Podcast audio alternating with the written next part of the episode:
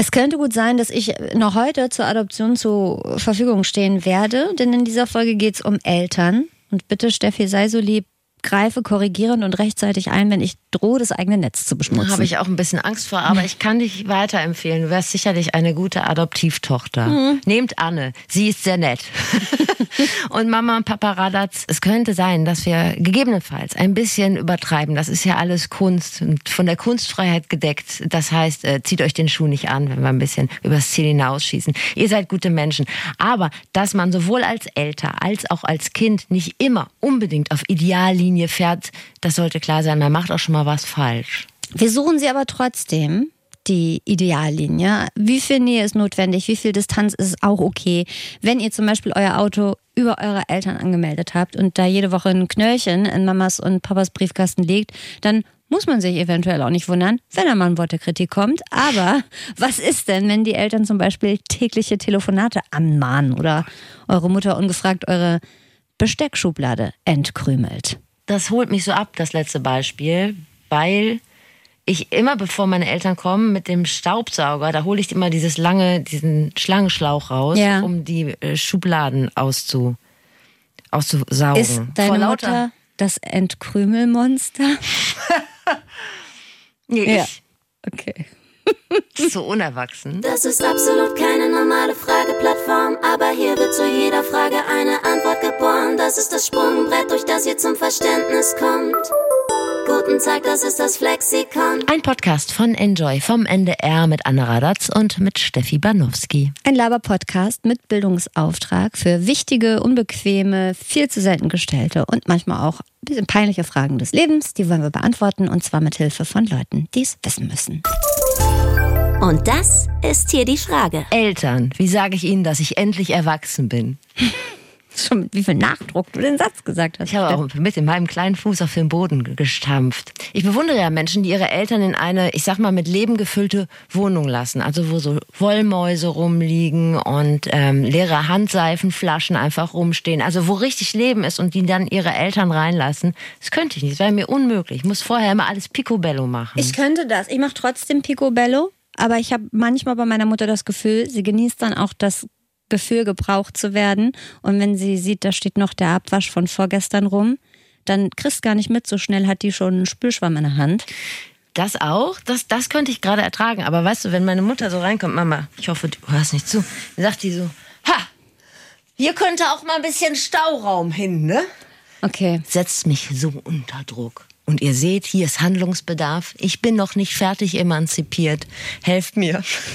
Ich habe übrigens, Steffi, darf ich dich mit angelesenem Fachwissen beeindrucken? Natürlich. Zum Thema Eltern-Kind-Beziehung. Es gibt eine Studie von Soziologen der äh, Martin-Luther-Uni Halle-Wittenberg, die besagt, dass jede fünfte Vater-Kind-Beziehung sich im Laufe des Lebens entfremdet, aber nur jede zehnte Mutter-Kind-Beziehung.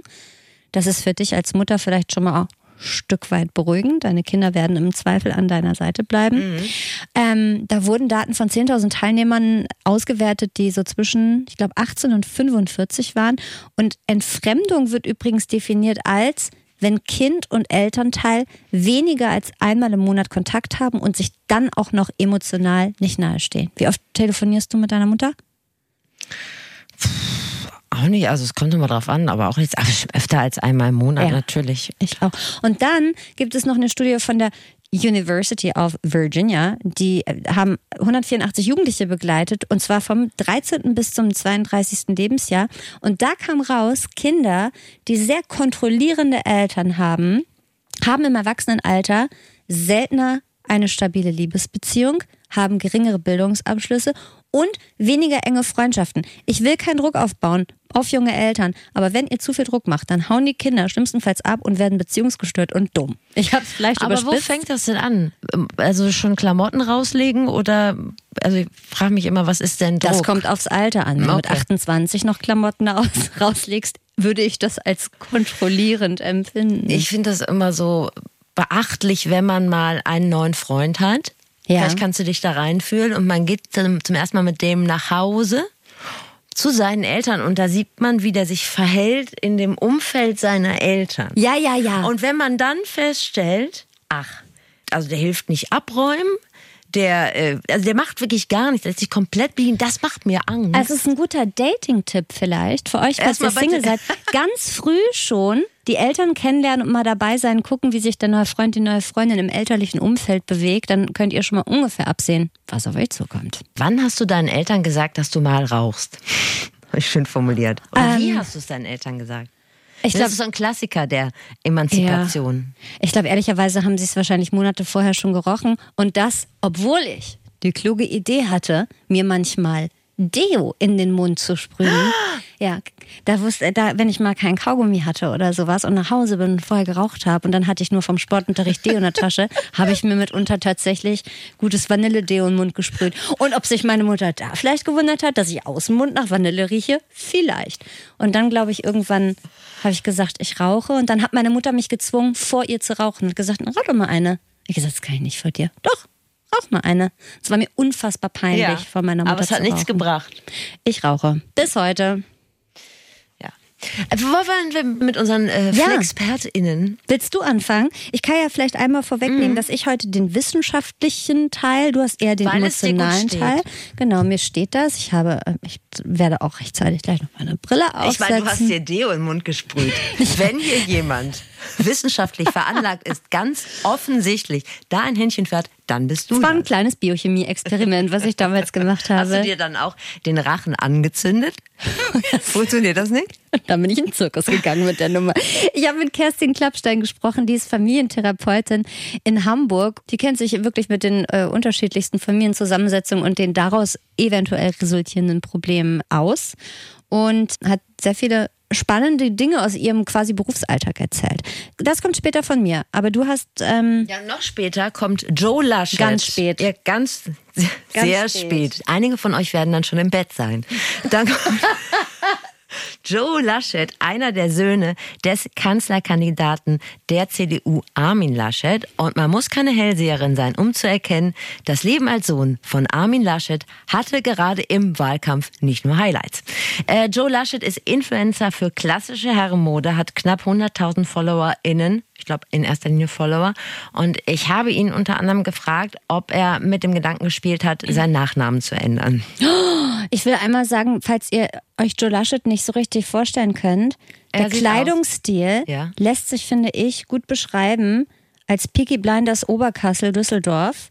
Das ist immer so angezogen, dass man jederzeit Highballs trinken kann im After-Work-Club, aber auch als Gangster die Straßen Birminghams verteidigen. Das stimmt. Aber was ist, wie heißt es Peaky was? Peaky Blinders, das ist doch diese alte, äh, die spielt irgendwie in Birmingham. Ja. Und da, da, da, haben die auch immer alle diese Badgecaps auf oder wie die heißen und auch so Anzüge. Und ich finde, so sieht er immer cool. ein bisschen aus. Aber halt in Düsseldorf-Oberkassel.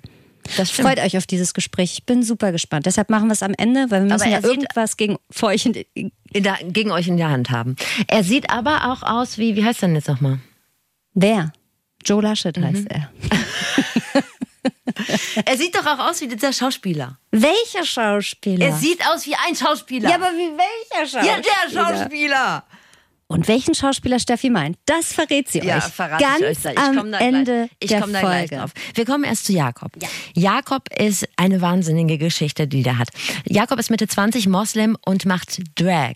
Also dressed like a girl ist mhm. ja die mhm. Übersetzung. Er ist zudem schwul. Es gibt ja auch Leute, die machen Drag und sind nicht schwul, sondern heteronormativ. Auch Frauen gibt es, die äh, Drags sind.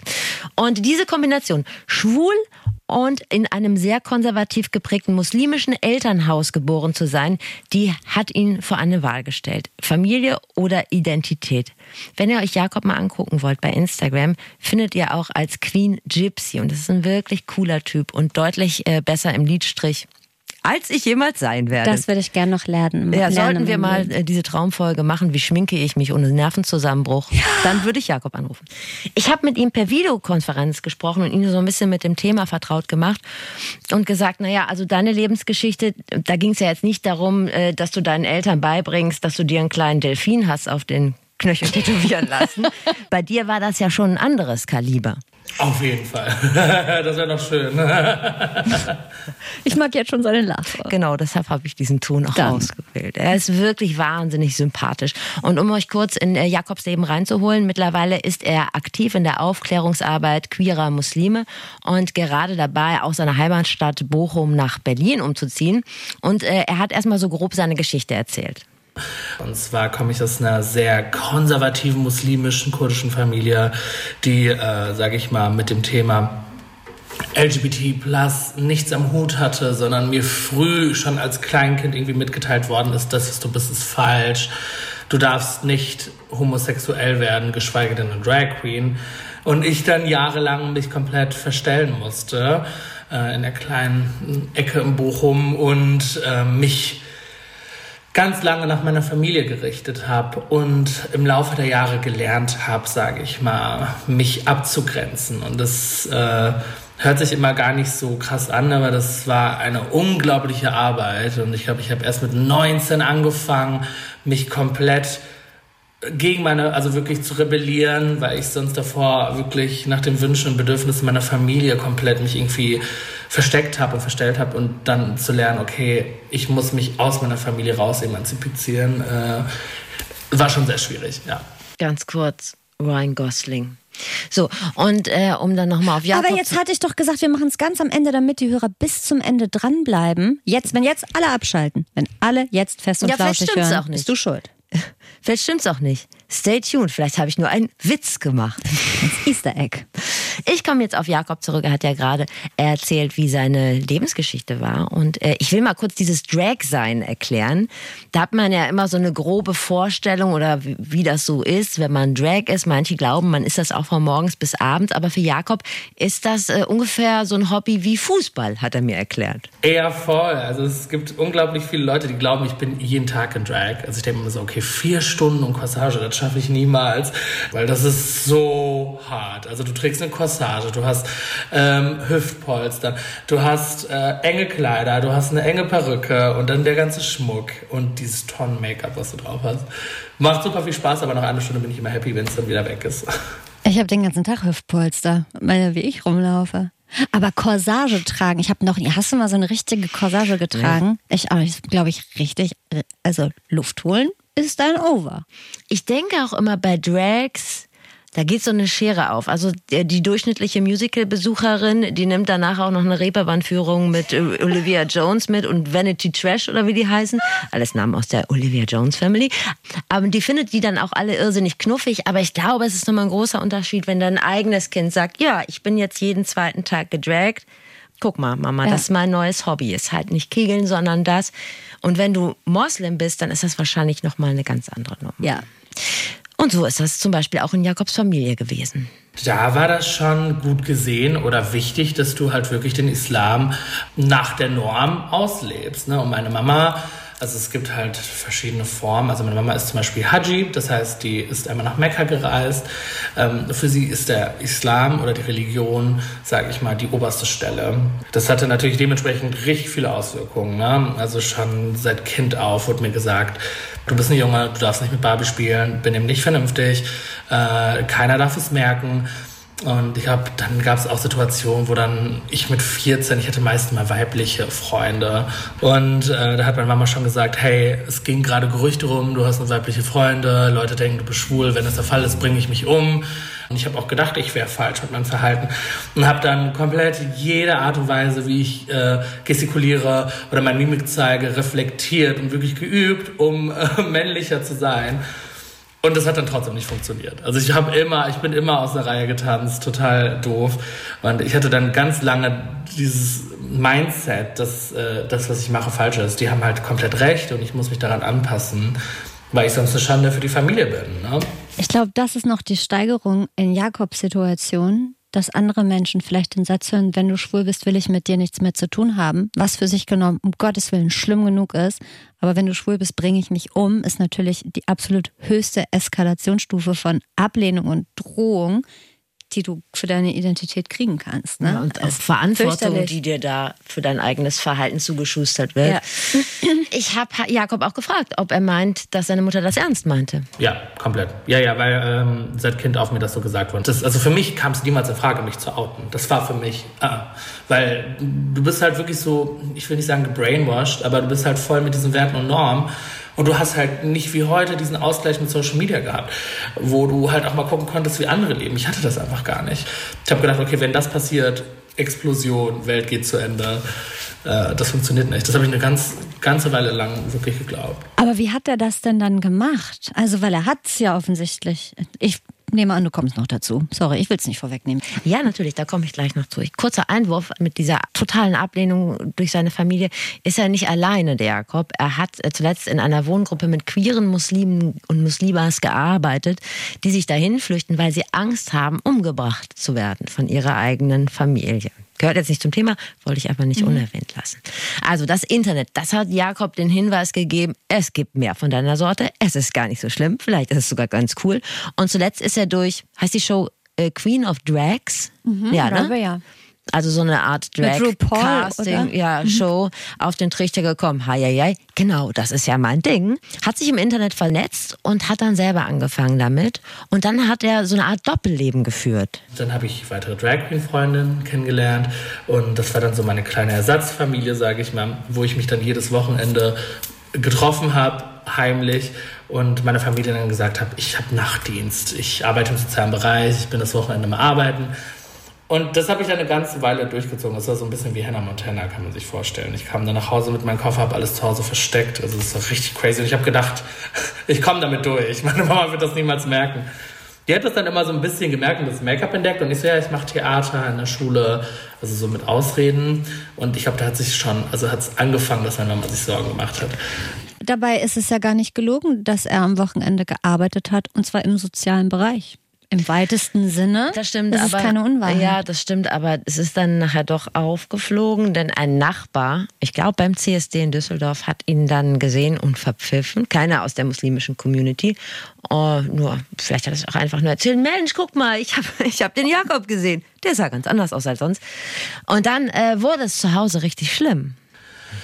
Ich weiß noch, als meine Mama mich darauf angesprochen hat, war ich wirklich so, ich habe nichts gefühlt. Weil wenn das passiert, wo du jahrelang Angst hast, war ich so, okay, ich fühle gerade gar nichts. Und ich hatte dann den Support von meinen Drag-Freunden, die dann gesagt haben, hey, du hast immer einen Platz bei uns. Und für mich war das Schlimmste dann tatsächlich nicht, dass meine Familie mich nicht mehr liebt, sondern das Schlimmste war, was passiert eigentlich, wenn meine Familie mir das verbietet, was mir nach all den Jahren am meisten Spaß macht. Also so krass ist es. Ich, das war das Einzige, wo ich dachte, egal was passiert, ich muss kämpfen, weil sonst ist das Einzige, was mir Spaß macht und was meine Leidenschaft ist. Du musst dir vorstellen, wie so eine Ballerina, die jahrelang tanzt, wo jemand dann einfach sagt, boah, das geht jetzt nicht mehr, du hörst jetzt auf. Also deine Leidenschaft wirklich, das war meine größte Angst in dem Moment. Das kann man sich auch einfach nochmal mitnehmen zum Thema den Eltern sagen, dass man raucht oder den Eltern sagen, dass man keine Kinder haben will oder jetzt nach Australien zieht. Andere Leute haben Eltern weitaus größere Dinge mitgeteilt oder mitteilen müssen, als dass man raucht. Also Ja, auf der anderen Seite, euers. ja, auf der anderen Seite ist es ja so, dass der Leidensdruck bei Jakob so groß war, wie er wahrscheinlich bei uns niemals sein wird. Ja. Ne? Also es war ja einfach die Entscheidung, meine Familie oder mein Leben. Und das hat ihm, wurde ihm ja dann von seinem Gefühl her abgenommen. Hätte er das wohl, also das weiß nicht, ob du mir das beantworten kannst, aber vielleicht hast du ein Gefühl dazu. Nun hat er das ja nicht freiwillig erzählt, sondern er, er ist ja quasi aufgeflogen. Hätte er das wohl selber irgendwann, nee, ne, hatte dieses Doppelleben weitergeführt? Das hätte er immer weiter gemacht. Gut, dann gab es so ein paar ja, Versuche am familieninternen Verhandlungstisch. Ging so. Es ist schon schlimm zu wissen, okay, dein Sohn ist homosexuell, aber nochmal zu wissen, eine Drag Queen war hart, weil meine Mama hat das dann irgendwie mit Prostitution, mit Drogen, mit allem verbunden. Das war dann erstmal super frustrierend mit der ganzen Familie. Also ganz viele Vorwürfe. Ich bin egoistisch, ich denke nicht an die Familie, ich beschäme die Familie. Es wurde versucht, mir irgendwelche Ärzte aufzudrängen, die mich heilen können in der Türkei. Ich habe es versucht.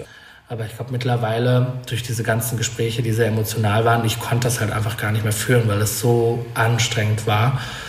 mm, dass für mich die beste Entscheidung war, okay, ich muss jetzt ausziehen. Also es ist keine Kompromisse mehr eingegangen, obwohl auch noch aus der Distanz so ein paar Anfragen kamen. Ja, wir können dich mal wieder treffen, aber dann musst du die Haare abschneiden. Oder wir können dich immer wieder treffen, aber dann darfst du nichts mehr im Internet machen. Das kam für ihn nicht in Frage. Dieses Anderssein, das macht ja sowieso vielen Leuten wahnsinnig Angst. Also es sind ja nicht nur Muslime, es sind ja auch sehr religiöse Christen oder sehr konservative Menschen, die einfach Angst haben, dass da etwas entsteht, was sie nicht kontrollieren können und was einfach nicht gut ist. Also ich will das nicht in Schutz nehmen, aber es ist halt immer schwer, sich da reinzufinden. Ich schmatze schon wieder so, schon aufgefallen. Ich trinke Da kommt sicherlich eine Nachricht von irgendeinem Hörer Mhm. Über. Könnt ihr, wenn es euch stört, dass Steffi sch- schmatzt, einfach mal schreiben. Wie ist unsere E-Mail-Adresse? flexikon.ndr.de. Ja. Ähm, aber auch anders, wenn es euch vielleicht gefällt, dass Steffi schmatzt und ihr sagt, ist doch nächstes Mal dabei noch ein Grießpudding oder eine Packung Flips. Äh, Ich finde es super, dass du schmatzt, Steffi, dann schreibt uns auch das gerne. Um nochmal zurück auf Jakob zu kommen, also ich finde es wahnsinnig äh, radikal und mutig von ihm. Und wenn ihr ihn seht, also ich würde ihn mir auch mal angucken, dann versteht ihr, wenn ich sage, der hat sein Herz einfach auf dem rechten Fleck. Und man ist einfach total schnell auf seiner Seite. Und das wird der Mutter ja nicht anders gehen. Ne? Also sie hat vielleicht aus unserer Sicht das Falsche getan, aber sie liebt ihren Sohn ja auch. Und deshalb habe ich Jakob gefragt, vermisst sie dich ja nicht wahnsinnig? Natürlich, natürlich. Weil die Absicht von meiner Mama war ja nie böse. Sie wollte mich nur beschützen, weil sie daran geglaubt hat, dass es eine Sünde ist. Und sie ist unglaublich traurig, weil sie natürlich das Gefühl hat, dass ich in die Hölle komme, ich etwas mache, was nach ihrem Weltbild komplett falsch ist. Und das war für mich ganz schlimm. Also ich hatte unglaublich viele Schuldgefühle. Ich hatte unglaublich, ich hatte wirklich lange das Gefühl, ich bin egoistisch. Aber das ist ja gar nicht der Fall. Äh, Ich glaube nicht, dass das Leben darum gehen sollte, für die Familie zu leben, sondern eher für dich. Das ist ein guter Rat. Mit seiner Mutter ist der Kontakt im Moment so im Aufbau. Also die nähern sich so ein bisschen an. Aber sein Bruder zum Beispiel, Jakobs Bruder, hat den Kontakt komplett abgebrochen. Also dem ist das wahnsinnig unangenehm. Und manchmal vermisst er seine Leute natürlich, aber das ist ein Schmerz, mit dem Jakob leben kann, hat er mir erzählt. Und grundsätzlich war das, was ihm Kraft gegeben hat, ja seine Community, Menschen aus der Drag-Szene und ohne diesen Impuls aus dem Netz wo er gemerkt hat, da sind tatsächlich noch mehr Leute wie ich, wäre Jakob wahrscheinlich diesen radikalen Schritt niemals gegangen. Also Überschreitung der Bildschirmzeit muss nicht unbedingt schlecht sein. Ich habe Jakob noch mal um einen abschließenden Rat gebeten. Wie schafft man den Absprung aus dem Elternhaus, wenn man wirklich nicht zusammenkommt, keine Schnittmenge hat? Äh, ich glaube, äh, mein Rat generell erstmal für härtere Situationen ist es, sich so ein Safe Space zu bilden. Es gibt immer Gleichgesinnte, die findet ihr auf Plattformen, wie im Social Media. Sucht euch Freunde, weil ich würde gerne sagen, hey, zieh dein Ding durch, mach es, sei frei, aber so leicht ist es gar nicht. Wenn du keinen Platz hast, wo du safe bist und wo deine Familie dir Gewalt oder Schlimmeres antun kann, ist es, glaube ich, erstmal wichtig, einen Platz zu finden, wo du dein Sicherheitsnetz hast. Und ich glaube, für Situationen, wo es ein bisschen kleiner ist, keine Angst vor Konfrontation haben. Ich glaube, das ist voll okay mit der Familie dann wirklich in Konflikten zu kommen, darüber zu reden, zu sagen, warum dir das wichtig ist, dass deine Intention gar nicht ist zu ärgern, sondern du möchtest dich abnabeln, weil du dich so und so fühlst. Ne? Also durch die ganze Konfrontation wurde ich immer stärker und habe jetzt gelernt, mich selber zu vertreten. Mich macht das sehr demütig, wenn Menschen, die zwei Dekaden jünger sind als ich, so viel klüger sind als ich. Ich wollte noch fragen, ich wollte, ich wollte äh, tatsächlich noch fragen, wie alt er eigentlich ist. 25, 25. oder 24, so ungefähr. Vielen Dank, Jakob. Viel Glück in Berlin und vor allen Dingen danke für den Support. Und ich glaube, wenn Jakob das geschafft hat, dann werden Ja. wir das vielleicht auch hinkriegen oder ihr euren Eltern zu sagen, dass ihr nicht im Garten anbaut. Genau, Zum oder dass Beispiel. deine Mutter dir äh, bitte aufhören soll, dir die Schublade zu entkrümeln. Ja, anders weiß ich nicht, ob ich mich das traue. Hör dir dann nochmal das Interview mit Jakob an. Hol dir, hol dir Besser, Motivation. Unsere wissenschaftliche Flexpertin, da bin ich, darf ich überhaupt anfangen? Ja, ne? Ich wollte noch was sagen zu Jakob, weil der ja äh, ich wollte mir noch ist. kurz angucken. Sagst du mir nochmal, wie, wie heißt er? Queen Gypsy mit K. In der Zwischenzeit erzähle ich ein bisschen was. Wir haben letzte Woche eine Nachricht von Lea bekommen, äh, die ziemlich, wie sagt man, fucked up war, äh, weil, ich kürze es jetzt einfach mal ab, wir oder ich nicht ganz trennscharf äh, uns ausgedrückt haben im Bereich Trans, also Transidentität, Transmenschen. Im Gegenzug zu Transsexuellen, dass man, glaube ich, gar nicht mehr sagt. Das tut mir leid, dass ich mich da so ein bisschen schwammig ausgedrückt habe. Und äh, ja, das ist offiziell gesagt. Und ich finde, so Kritik dieser Art, kann man ja auch mal sagen, ist jederzeit herzlich willkommen. Also wir versuchen uns ja in alle, in alle Leben reinzuarbeiten, aber letztendlich seid ihr ja manchmal die Flexpertin in eurem Gebiet. Oh. Und wir nur die Kapitäninnen, die dieses Schiff. Kleine Boot steuern und manchmal. Manchmal auch schon zwei Baileys drin haben. so sieht es zumindest aus. Also, äh, wir freuen uns gerne. Nachrichten wie diese sind hier herzlich willkommen. Anne, jetzt bitte. Ja, unsere wissenschaftliche Flexpertin ist Kerstin Klappstein, die ist Familientherapeutin in Hamburg. Wenn ihr euch also ja, also die Stimmung in eurer Familie nach drei aufeinandergehockten Weihnachtsfeiertagen vorstellt, dann seid ihr ungefähr in dem Mindset, in dem viele Familien zu Frau Klappstein kommen.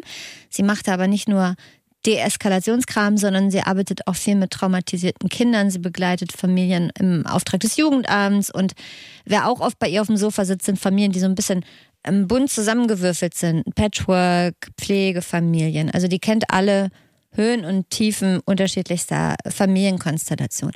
Und es gibt so eine grundlegende Frage, die man sich, finde ich, stellt, wenn es mit den Eltern mal knallt. Und zwar, warum ist es mir eigentlich überhaupt so wichtig, was meine Eltern von mir denken? Warum ist mir das nicht einfach komplett egal? Weil die Beziehung halt nicht egal ist.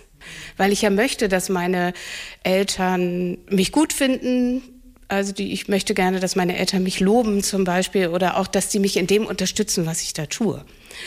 Und wenn ich dann aber so im Laufe des Lebens irgendwie bemerke, ah, meine Vorstellungen sind aber so anders als die von meinen Eltern, ist halt schwierig, weil die Personen noch so wichtig sind. Mama und Papa sind halt wichtig.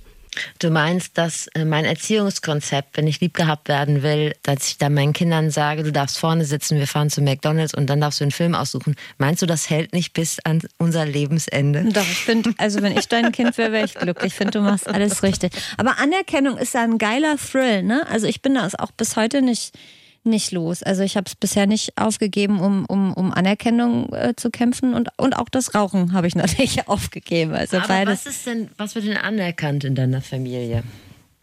Also was finden die denn geil? Oder wo sagen die denn, Mensch, Anne, das hast du aber wirklich toll gemacht? Na, das ist so ein bisschen bei mir auch unterschiedlich, weil ich habe ja drei Eltern. Also ich habe Mhm. meine Mutter, meinen quasi Stiefvater und ich habe meinen ähm, Papa.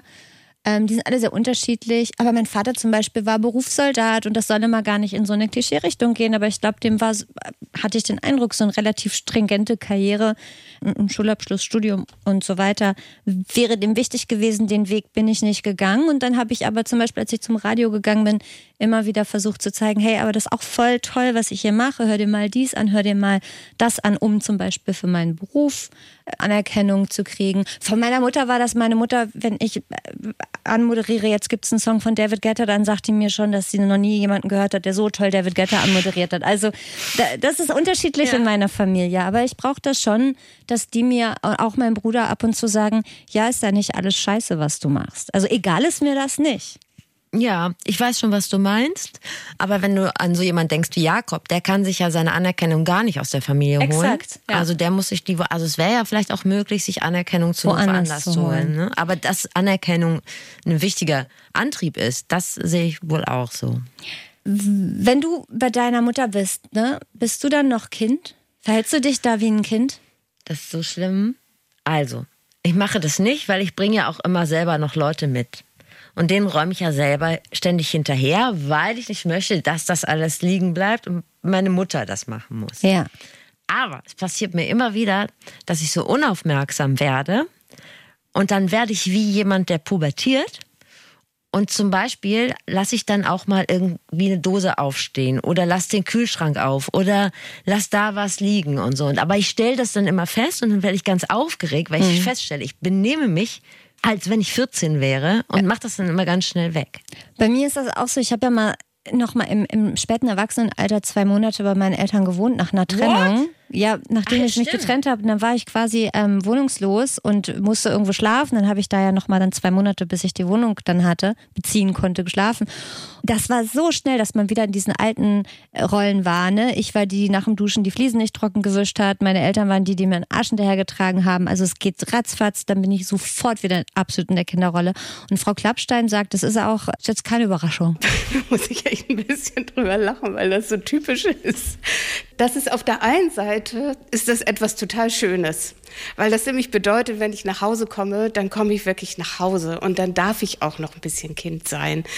Als wenn so Verhaltensmuster, die fest einstudiert sind, ja über Jahre und Jahrzehnte hinweg, die gehen sofort wieder los. Das ist wie ein Film.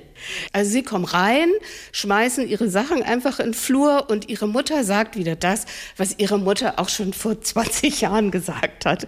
Es gibt also überhaupt keine Unterbrechung dieses Musters und dann muss das ja auch keiner verändern. Wenn diese Unterbrechung des Musters kann aber erst dann passieren, wenn irgendjemand mal sagt, hallo, merkt ihr überhaupt, was da passiert? Was tut ihr da eigentlich? Warum schmeißt ihr deine Sachen hin? Dann erst wird es ihnen ja klar. Meinst du, ich sollte mal rumkommen und dich fragen oder deine Mutter fragen, ob es dir schon aufgefallen wäre, dass du deinen Mund immer mit Deo aussprühst?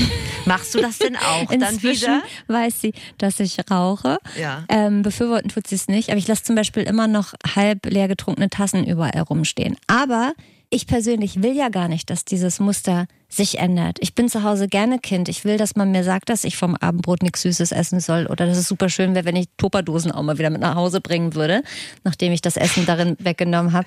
Also ich bin da gerne Kind, aber ich glaube, der Unterschied ist auch, dass ich selber keine Kinder habe. Das heißt, ich habe keine eigene neue Kernfamilie gegründet. Ich glaube, das ist nochmal was anderes. Man wird anders erwachsen, wenn man selber Kinder hat. Ich habe keine Kinder. Ich bin in meinem Familienkonstrukt bin ich immer Kind. Ja, aber ich auf der anderen Mutter. Seite willst du ja, dass deine Mutter dich als erwachsene Menschen wahrnimmt. Dann benehme dich doch auch bitte wie ein. Also wenn ich, ich nehme so lange jemanden nicht als erwachsene Menschen wahr. Ich räume ja auch mal einen Teller Wie der ab. seine die Toilette danach nicht lüftet, nachdem er auf der Toilette war. Oder seine Zahnpasta am Spülbecken äh, liegen lässt. Oder ich könnte dieser Beispiele noch eine Menge folgen lassen, aber das möchte ich nicht. Es geht ja in dieser Folge auch um den Schritt da raus und auch um die Frage, was man seinen Eltern eigentlich schuldig ist. Das finde ich eine total spannende Frage, weil bei vielen Eltern sind die Ansprüche, glaube ich, sehr hoch, dass die Kinder sich kümmern müssen und dass die Kinder in der Nähe bleiben müssen und zu Besuch kommen und so weiter.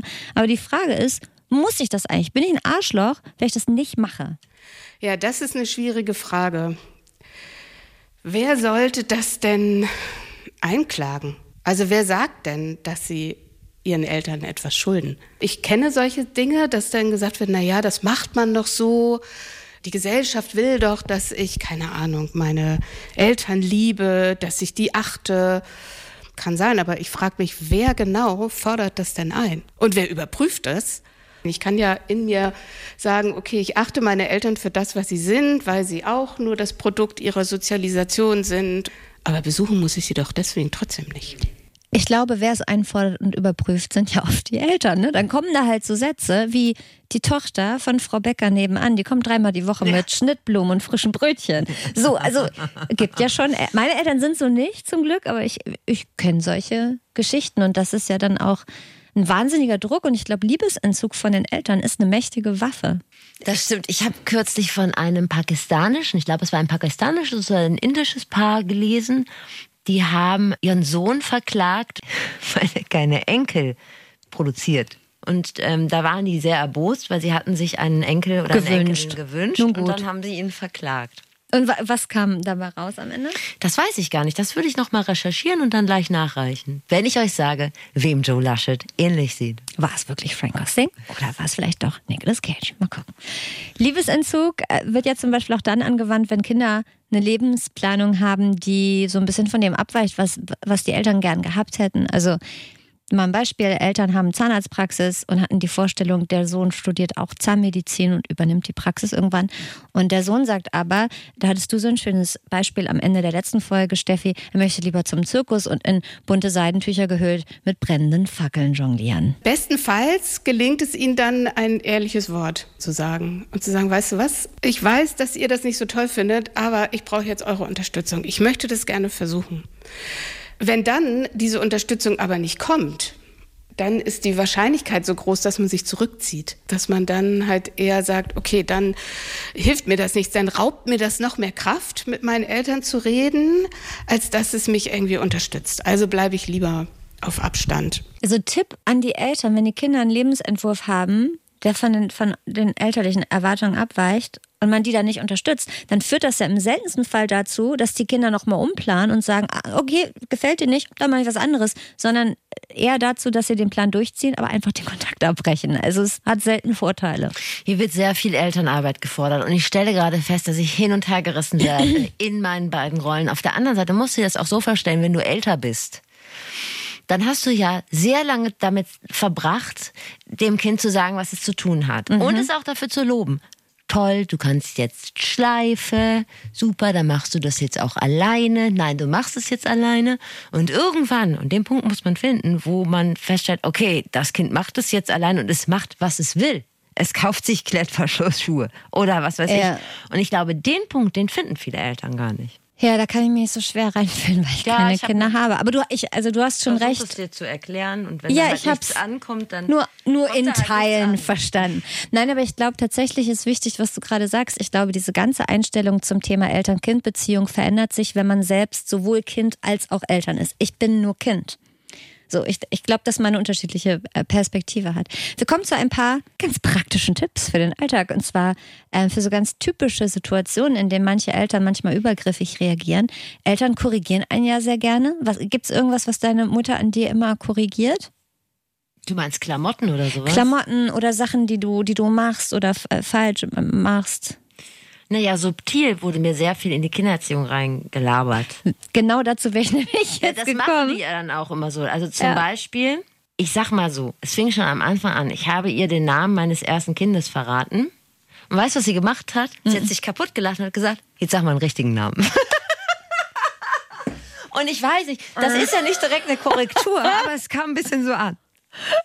Und beim zweiten Kind hat sie gesagt, ja, aha. Mhm. Unsere Nachbarn, die haben auch gerade ein Enkelkind bekommen. Das, das heißt Tilda. Das ist auch ein schöner Name.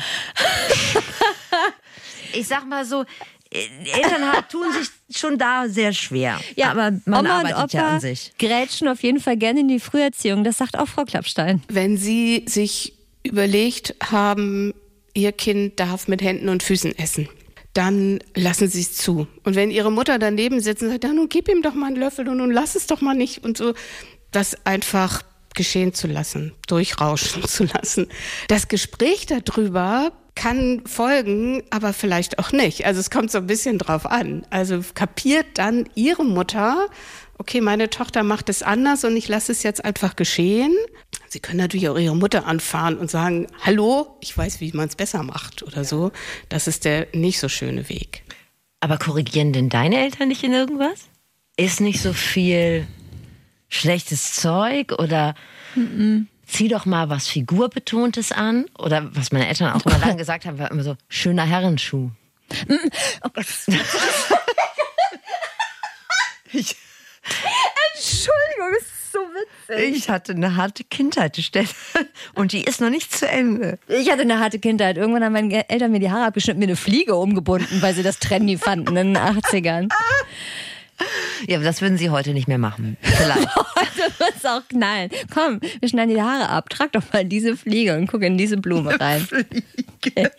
Oder eine Krawatte, ich weiß nicht, es war so ein 80er-Trend. Und dann fanden meine Eltern das cool. Stimmt, meine, Mutter, meine Schwester auch mal so eine, also so eine Blouson-Lederjacke.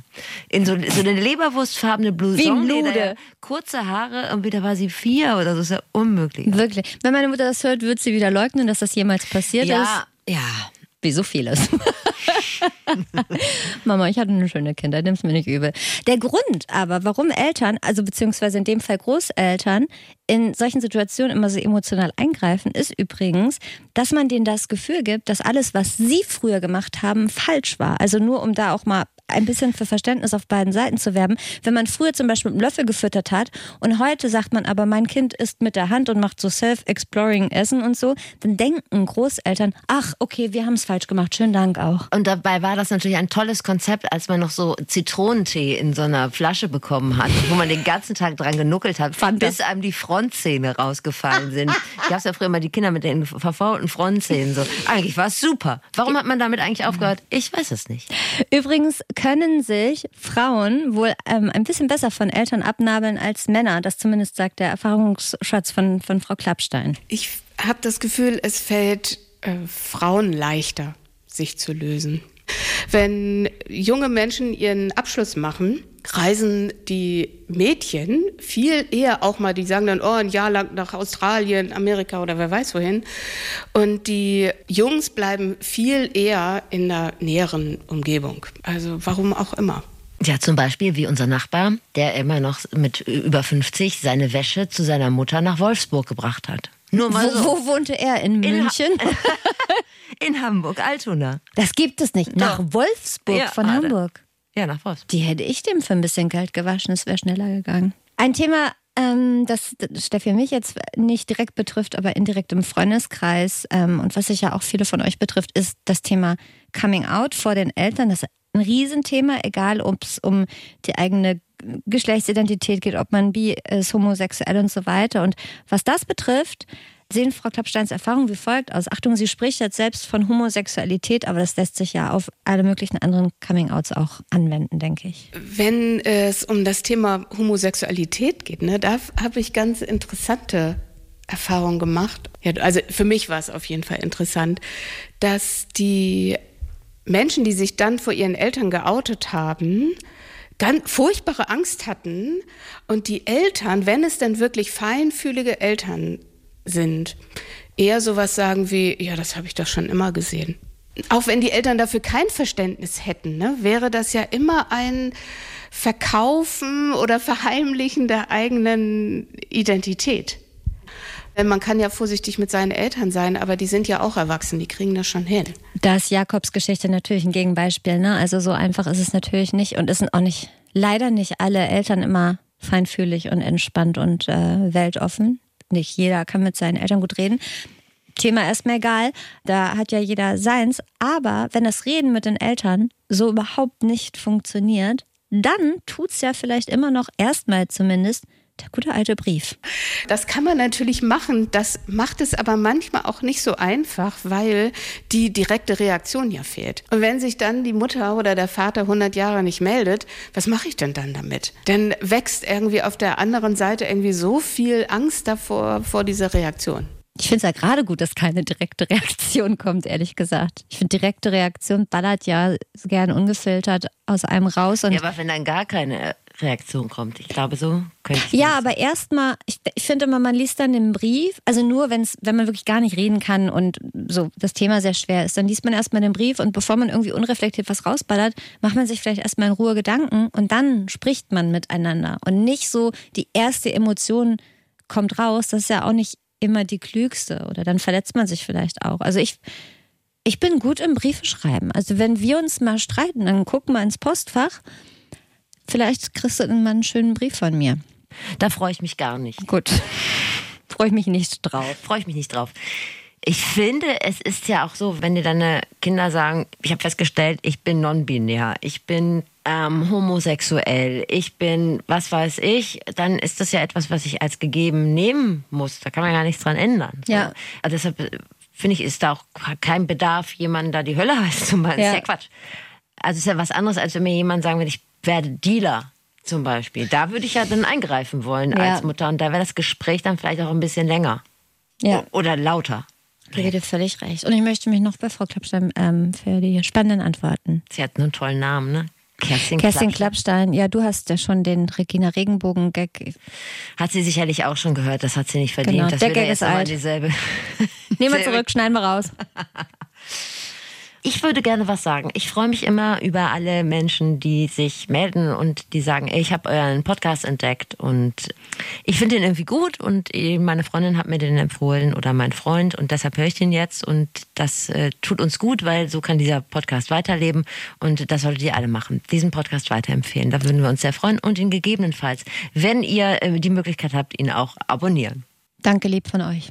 Ich wollte nur auch irgendwas sagen, um dir beizupflichten. Danke ja. lieb von euch. Kommen wir jetzt zu Ryan Gosling. Du hast aber übrigens recht. Also er sieht nicht eins zu eins aus wie Ryan Gosling, aber ich glaube, du meinst wirklich Ryan Gosling, weil so die Gesichts bisschen was. Ich er verstehe. sieht zu 100 Prozent sieht Joe Laschet aus wie Ryan Gosling zu 1000 Prozent. Jetzt holt sie wieder ihr Endgerät raus. Ja, ich habe jetzt nicht, dass mir, ich habe kein fotografisches Gedächtnis und habe immer vor Augen, wie genau Joe Laschet aussieht. Ich werde ihn mir doch noch mal kurz angucken dürfen. Er sieht auf jeden Fall nicht sehr aus wie seine Mutter oder sein Vater. Das muss man mal sagen.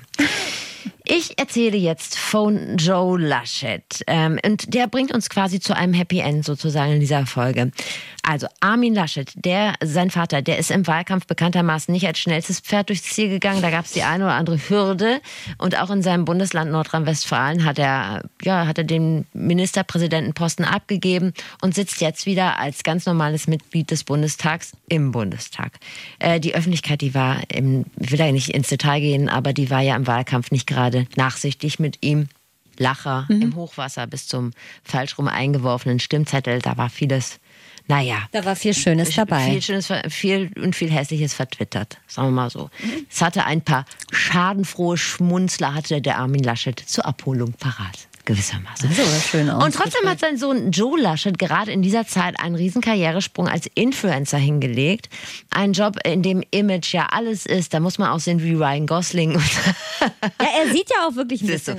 Ähm, aber er hat es ja hingekriegt, durch den ungünstig gelaufenen Wahlkampf hindurch sich mit seinem Namen Laschet einen Namen zu machen. Das muss man erstmal schaffen.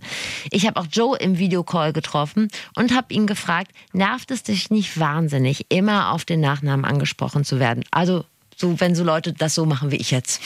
Ach, das ist eigentlich relativ entspannt. Ähm, ich bin damit aufgewachsen, einen berühmten Vater zu haben, der in der Politik ist. Ich glaube 95, mein Vater als Bundestagskandidat kandidiert das erste Mal. Ähm, und seitdem war ich ständig damit konfrontiert. So, der Sohn eines Politikers zu sein und äh, das, das, darauf war ich auch eigentlich immer stolz. Also er ist mit sich im Reinen. Und wenn du dann so denkst an Juli oder August im letzten Jahr, wo beim Namen Laschet wirklich viele Leute mit den Augen gerollt haben. Und ich meine, da kannst du ja auch Baerbock oder Lindner mit Nachnamen heißen. Das ist vielleicht vordergründig ein Door-Opener, aber letztendlich verlierst du damit ja auch so Credibility. Je nachdem, was du so machen ja. willst. Ne? Ja. So als Anne Habeck, da kannst du kein Reisebüro für Fernreisen mehr aufmachen. Zum Beispiel. Kommt nicht gut an. Hast du dir schon mal überlegt, den Namen Laschet abzulegen, Joe? Das habe ich ihn äh, als nächstes gefragt. So wie ja auch das Kind von Elon Musk. Das Wieso, gerade wer heißt der? Heißt Laschet jetzt? Ja. nee, gar nicht. Vor allen Dingen, weil ich mich mit meinem Namen Laschet auch selber sehr identifiziere. Äh, komme aus einer großen Familie. Äh, mein Vater hat drei Brüder, die haben auch noch viele Kinder. Ich glaube, allein, allein auf Laschets Seite allein, ich glaube, 17 Cousinen und Cousins. Oh, nee, nee, sorry, ein bisschen weniger sind es. Äh, es gab bestimmt mal Situationen, äh, wo man dann den Nachnamen vielleicht nicht erwähnt. Ich, ich handle gerne auf e-, eBay Kleinanzeigen und kaufe da gerne mal Sachen. In der Hochphase des Wahlkampfs letztes Jahr habe ich zum Beispiel äh, wenn ich irgendwas verschickt habe oder irgendwer was abholen kam, meinen Nachnamen immer ein bisschen rausgelassen, weil ich dann keine Lust hatte auf irgendwelche Gespräche oder, oder äh, vielleicht irgendwelche blöden Sprüche. Aber sonst stehe ich da ganz klar zu meinem Nachnamen und äh, habe jetzt auch nicht daran gedacht, den mal zu ändern. Wer von euch errät, wie viele Cousinen und Cousins väterlicherseits Joe Laschet hat, der gewinnt hier bei uns? Ein Steffi und Anne. Ich bin so gespannt, was du Tracking-Rucksack. Ich fühle mich so ertappt und bin so froh, dass ich noch nichts von Joe Laschet gekauft habe, weil ich hätte mich sicherlich dazu hinreißen lassen, einen blöden Gag zu machen. Aber interessant für viele seiner, seiner Followerinnen und Follower, die uns vielleicht zuhören, ist doch gut zu wissen, dass man seine Klamotten bei eBay Kleinanzeigen kaufen kann. Oder habe ich es falsch verstanden? Verkauft nee, er da so manchmal seine Klamotten und weiter? Nee, und der kauft, und der kauft da auch. Ja. Freunde, wir wissen nicht, wie er da heißt, aber das könnt ihr mal als kleine Rechercheaufgabe sehen. Jetzt natürlich die Frage, wenn man Laschet mit Nachnamen heißt, ist das Fluch oder Segen? Ist es ein Türöffner vielleicht sogar? Ähm, also im Beruflichen ist es natürlich nicht verkehrt, wenn, wenn man selber in der Öffentlichkeit steht oder auch in die Öffentlichkeit möchte, ähm, dass da schon so ein gewisser Name da ist. Auf der anderen Seite, gerade als Sohn oder Tochter eines Politikers, ist man auch extrem viel Hass in den sozialen Medien ausgesetzt. Ich habe allein auf meinem Handy einen ganzen Ordner voll mit, mit, mit Hassnachrichten, die ich mal so ein bisschen gespeichert habe, um das später nochmal anzusehen. Auch Sprachnachrichten bekommen bei Instagram. Ähm, das ist so ein bisschen die, die dunkle Seite davon. Wenn man in der Öffentlichkeit steht, muss man leider damit rechnen. Das ist eigentlich so unfair. Ne? Ich bin so froh, dass ich keinen keine prominenten Eltern habe, weil egal was die verzapfen, egal ob Leute die mögen oder nicht, man muss so mitleiden. Man kann ja überhaupt nichts dafür. Weder hat man sich ausgesucht, überhaupt auf die Welt zu kommen, noch hat man sich ausgesucht, was die Eltern so gemacht haben. Ja. Also ich finde das so absurd, dass so viele Leute runterbrechen. Ach, du bist der Sohn von Armin Laschet, dann, weil ich mag Armin Laschet nicht, also musst du auch ein riesen Arschloch sein. Ja, du kannst auch mal bei Instagram gucken, bei den Kommentaren, da schreiben ja? immer Leute irgendwie dein... Jetzt immer noch? Ja, ja, also, klar. krass. Aber er hat es ja tatsächlich geschafft, sich komplett zu emanzipieren. Das finde ich ja so interessant an ihm ihm. Dass er wirklich, also Joe Laschet, kann, kann man jetzt mögen oder nicht die Klamotten, aber er steht ja wirklich für was vollkommen anderes als sein rheinischer Vater. Ja, das ist richtig. So, er ist ja Influencer für klassische Herrenmode. Und ich könnte mir vorstellen, dass Armin und Susanne sich dann doch was anderes vorgestellt hatten für ihn äh, nach äh, dem Jurastudium, was er gemacht hat. Mhm. Ähm, woher hat Joe Laschet also die Eier, das Ding trotzdem so durchzuziehen? Das habe ich, glaube ich, viel von meiner Mutter auch gelernt. Meine Mutter, die hätte äh, ein ganz tolles Abi gemacht, hätte immer studieren können, hätte alles machen können, wollte aber immer nur Bücher verkaufen, hat dann eine Ausbildung zur Buchhändlerin gemacht. Und das ist sie bis heute. Und das hat meine Mutter uns, mir und meinen Geschwistern auch so mitgegeben. Mach das, was dich glücklich macht. Alles andere ist völlig egal. Äh, mich hat bei diesem Gespräch doch relativ schnell das Gefühl ereilt, dass bei Laschets die Welt noch in Ordnung ist. Hier werden die Kommunikationsgesetze nach Kerstin Klappstein beherzigt. Obwohl wir nächste Woche da, wenn sich da alle überwerfen und einer das Haus anzündet, äh, verschweigt es mir einfach. Ich Allein, dass die Eltern noch Illusion- zusammen sind, ja, ist ja nun schon- Illusion be- behalten. Ja. Trotzdem hat mich dann noch eine Sache interessiert, wer denn da in ruhigen Stunden wen berät? Also der Armin, den Joe oder andersrum? Und worum geht's denn an so einem Samstagabend bei Pfeife und Zigarillo? Das ist dann eher bei uns immer mit meinen Eltern auch ein Austausch, aber jetzt nicht so, dass man irgendwie da sitzt und weise Ratschläge bekommt.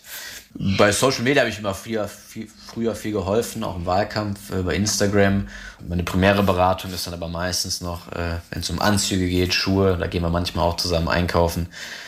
Eigentlich ist so auch generell Politik bei uns zu Hause selten ein Thema. Ich glaube, das ist auch gut so, damit man so ein bisschen politikfreien Raum auch mal hat.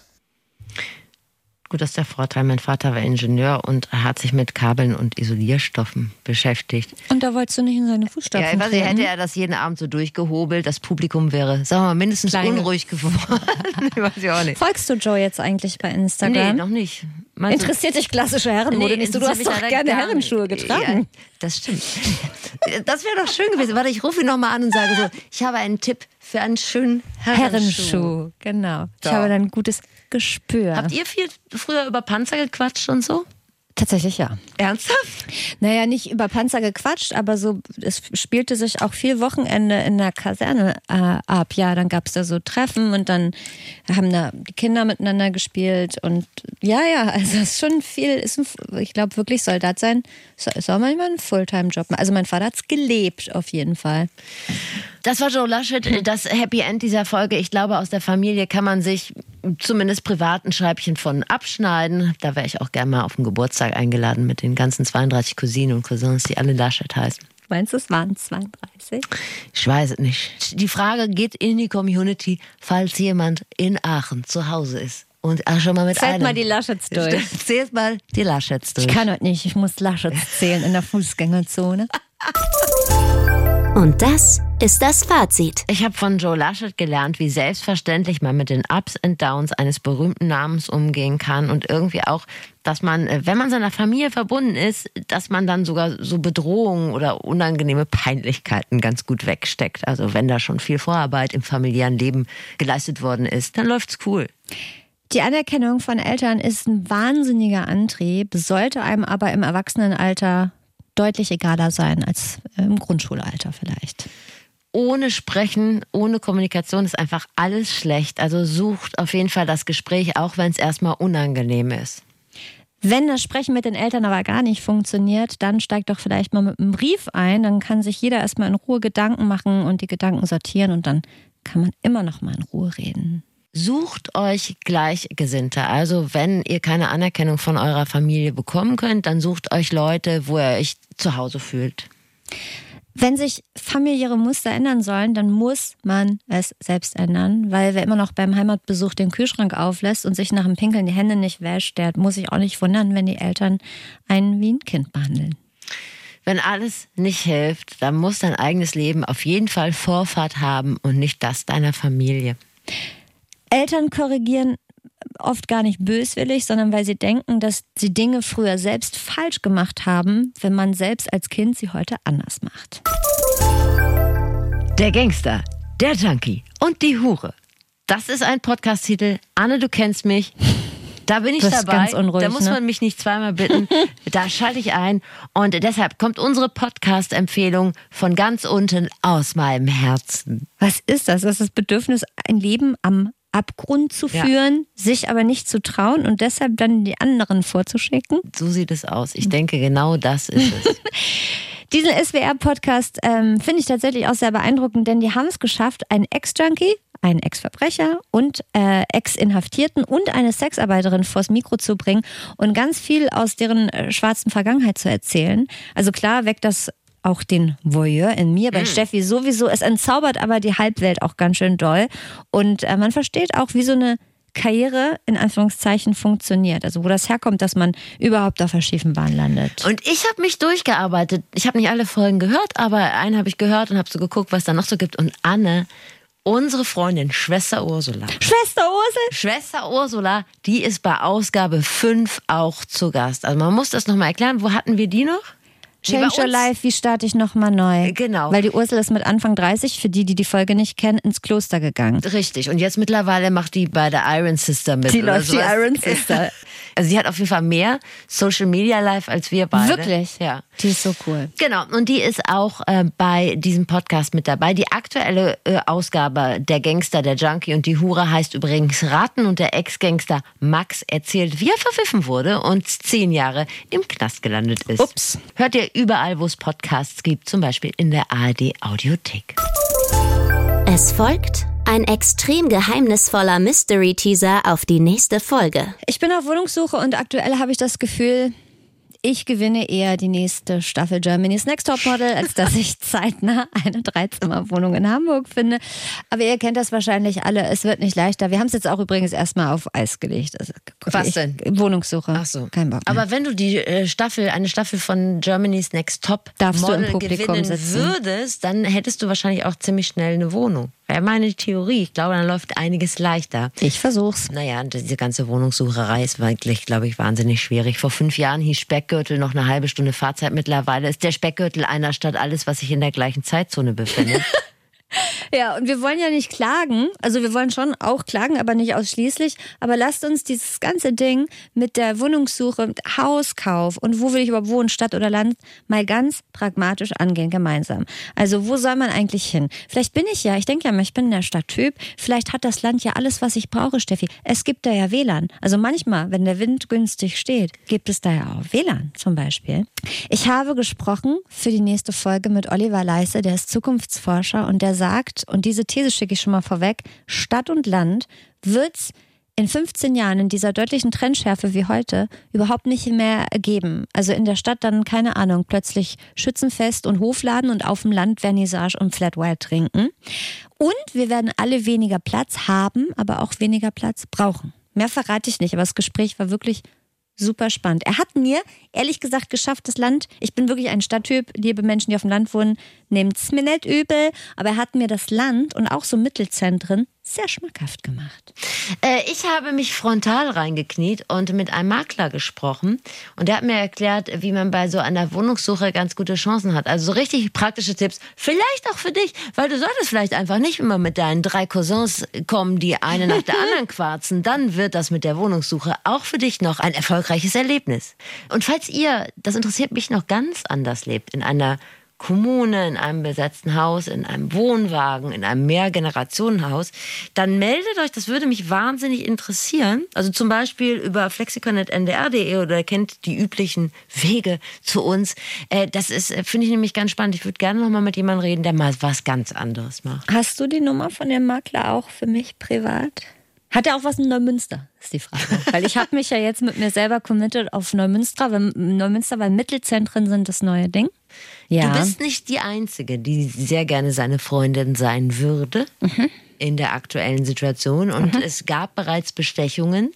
Auch in einem, ähm, ja, im finanziellen Bereich. Aber die Makler und Maklerinnen, die wollen sich natürlich auch nicht den guten Ruf zerstören.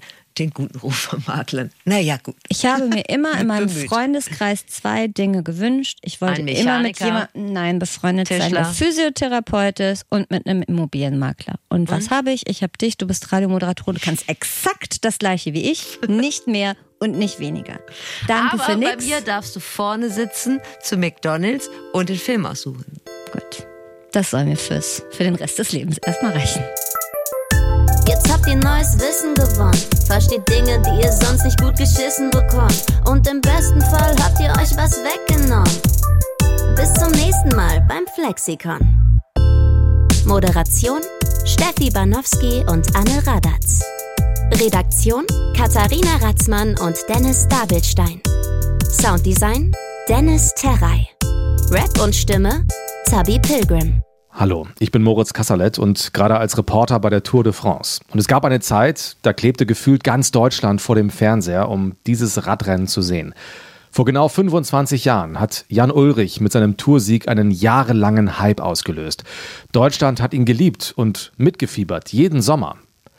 Doch aus dieser Liebe wurde Abneigung und Jan Ulrich ist so tief gefallen wie kaum ein anderer. Und diese beispiellose Geschichte hat mich nie losgelassen. Und vor allem die Frage, wie konnte das passieren? Darum geht's in meinem neuen Podcast Jan Ulrich, Held auf Zeit. Wir sprechen darin mit Freunden und Wegbegleitern und den großen Rivalen. Und wir erinnern an die großen Erfolge, die sich damals eben unglaublich gut angefühlt haben. Alle Folgen gibt es jetzt schon exklusiv in der ARD Audiothek, der kostenlosen Podcast-App.